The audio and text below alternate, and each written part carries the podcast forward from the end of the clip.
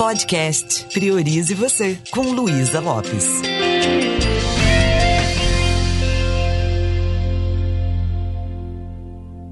Olá, que bom que você está aqui comigo. Eu quero aprofundar com você num papo sobre autoempatia. Muitas vezes nós nos abandonamos no momento que mais nós estamos precisando da nossa própria companhia.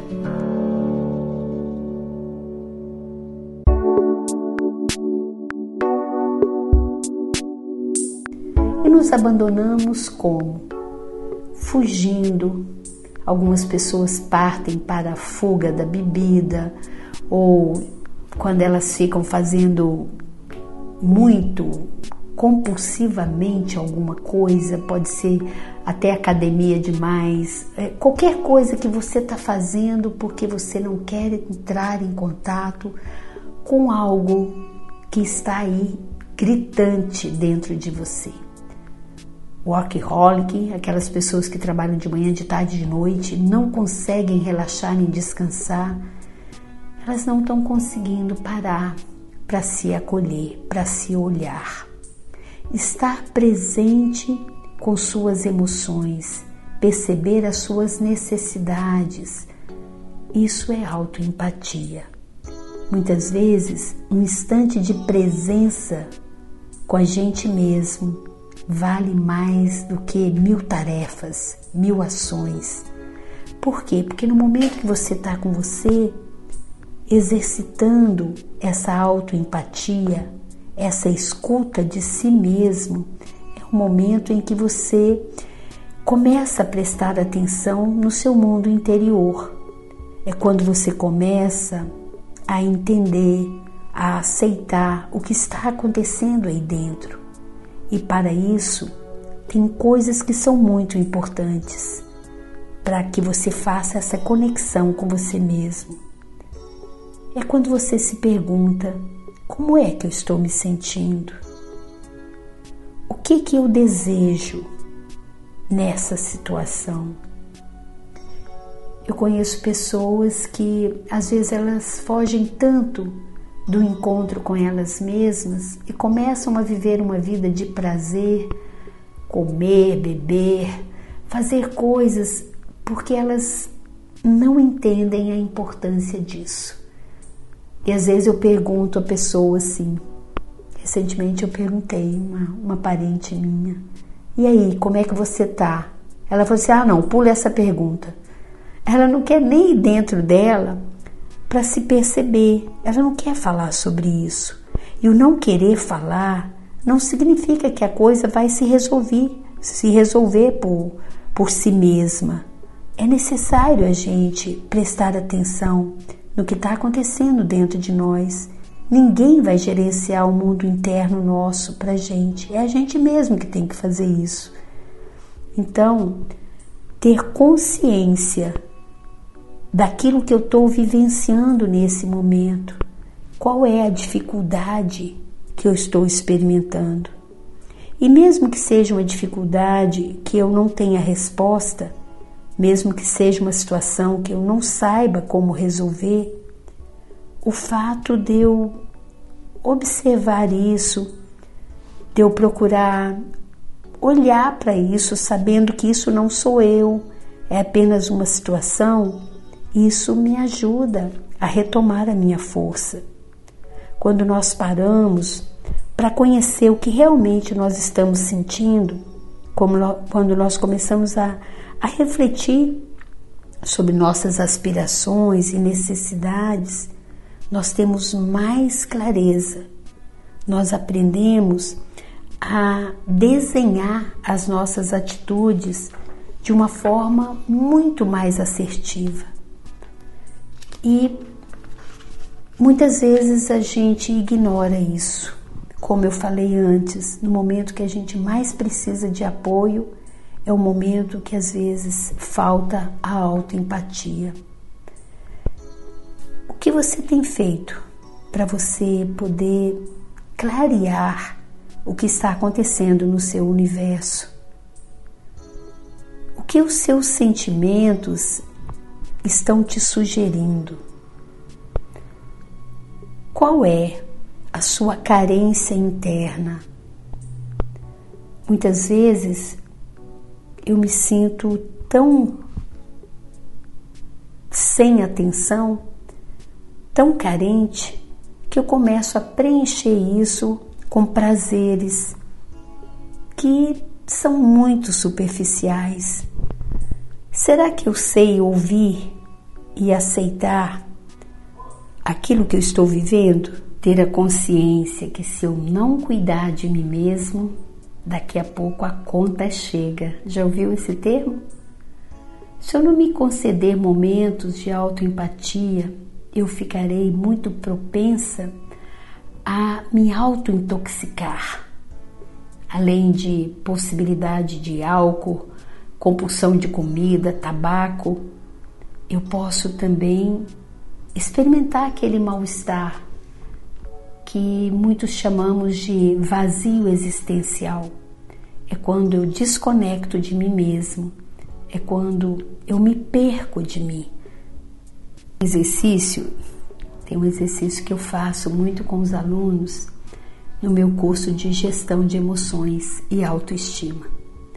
Eu tenho um exercício de autoempatia e eu peço para os alunos assim: pense em uma situação desagradável em que você não se sentiu bem com você mesmo, alguma coisa que aconteceu, talvez recentemente. E aí tem alguns passos: observação, sentimento, necessidade e conclusão, que são também os passos da CNV, comunicação não violenta. Então, se você pudesse descrever essa situação de uma forma neutra, descrever sem colocar julgamento. Qual foi o fato? Experimente fazer isso. E agora, explore quais foram os seus sentimentos em relação ao fato. Como você se sentiu ao presenciar, ao testemunhar esse fato. E agora identifique quais são as necessidades que não foram satisfeitas qual foi a carência sua que não foi satisfeita diante dessa situação?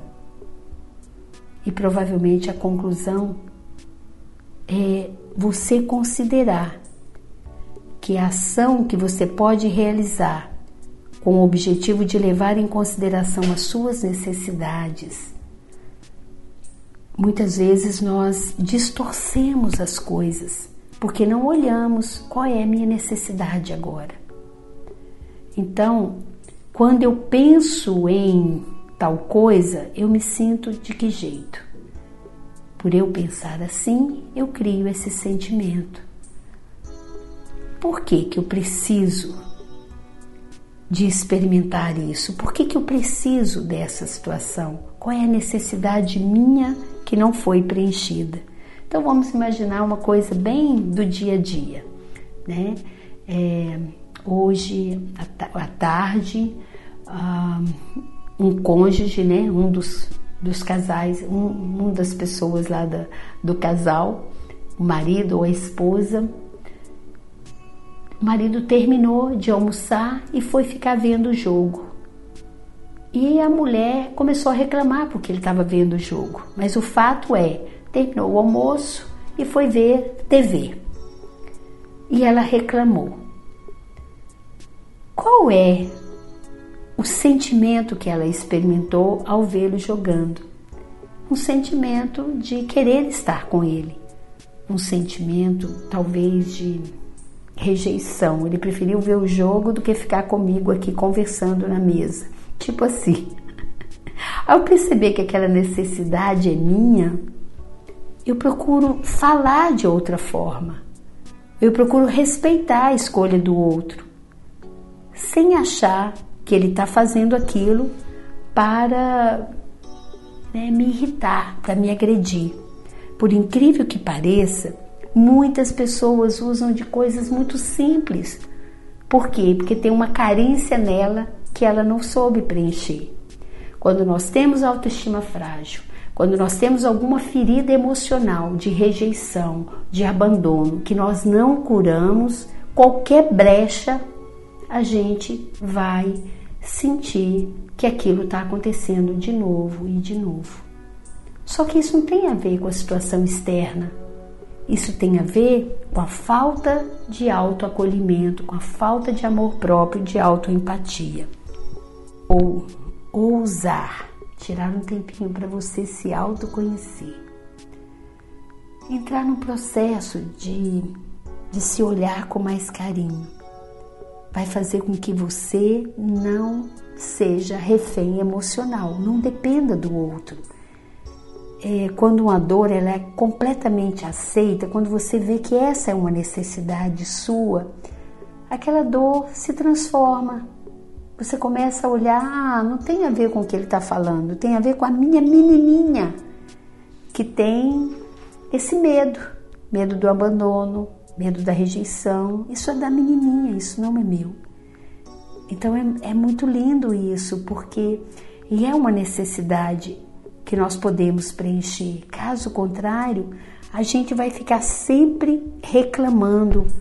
A gente começa a terceirizar a nossa felicidade quando a gente não consegue construir uma relação saudável da gente com a gente mesmo. Então, se nós resistirmos a alguma coisa, aquilo vai persistir. Se você resiste a olhar para você com amorosidade, se você fica se justificando muito, provavelmente você não vai experimentar o que eu chamo de uma vida mais plena, uma vida mais alegre, uma vida mais feliz. Que tal você começar a agradar a você mais, a cuidar de você mais, a se perguntar por baixo dessa reclamação qual é a minha carência, qual é a minha necessidade? Tem vários sinais que você pode começar a se perceber.